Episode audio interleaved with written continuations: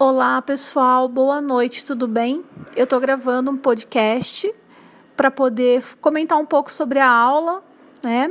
É uma forma da gente também, de vocês ouvirem a minha voz e não ficar só na leitura do plano de aula. E eu quero reforçar alguns pontos em relação à atividade de hoje.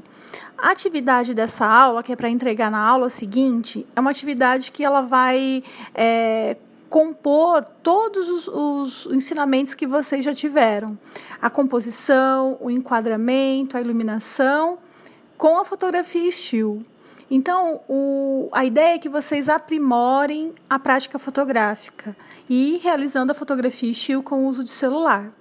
Então, o que, que eu sugiro, né? Se vocês forem olhar lá na atividade prévia, eu vou pedir para vocês, em primeiro lugar, acessar as orientações da aula num texto que eu deixei lá no Connect. Esse texto é um documento que ele tem todas as atividades que eu pedi para vocês fazerem hoje, só que ele, tra ele traz referências de fotografia que eu não consegui colocar no Connect.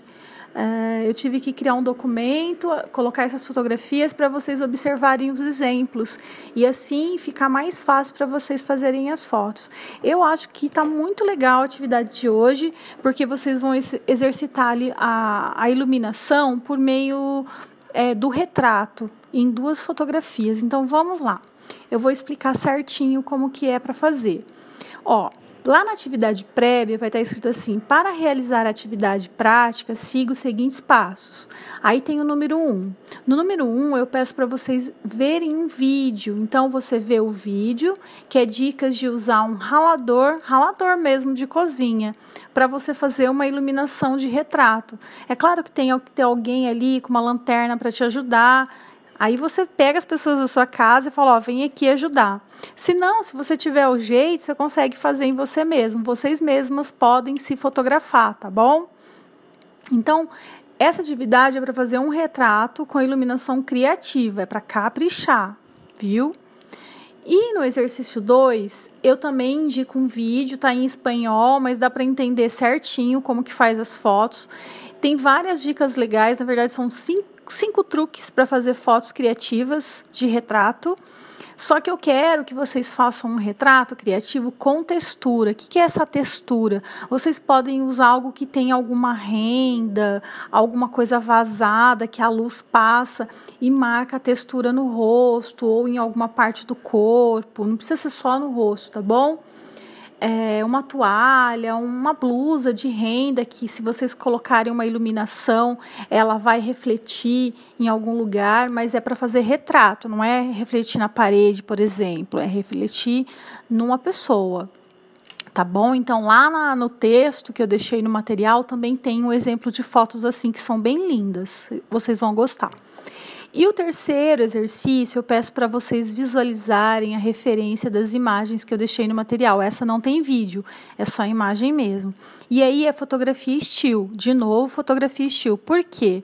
Embora eu esteja corrigindo, corrigi da aula passada, eu sinto que vocês precisam ter um pouco mais de atenção no fundo, onde vocês colocam um objeto.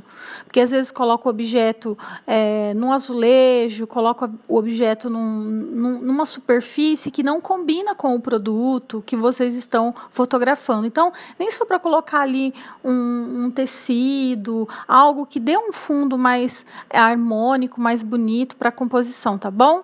E aí capricha na composição e no enquadramento.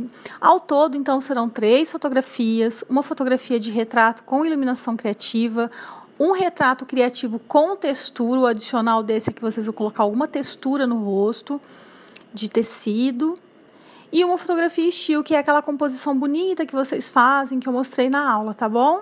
Então, atividade é para a semana que vem, no dia 8 de abril. Hoje eu vou entrar daqui a pouco para começar a corrigir as atividades de vocês.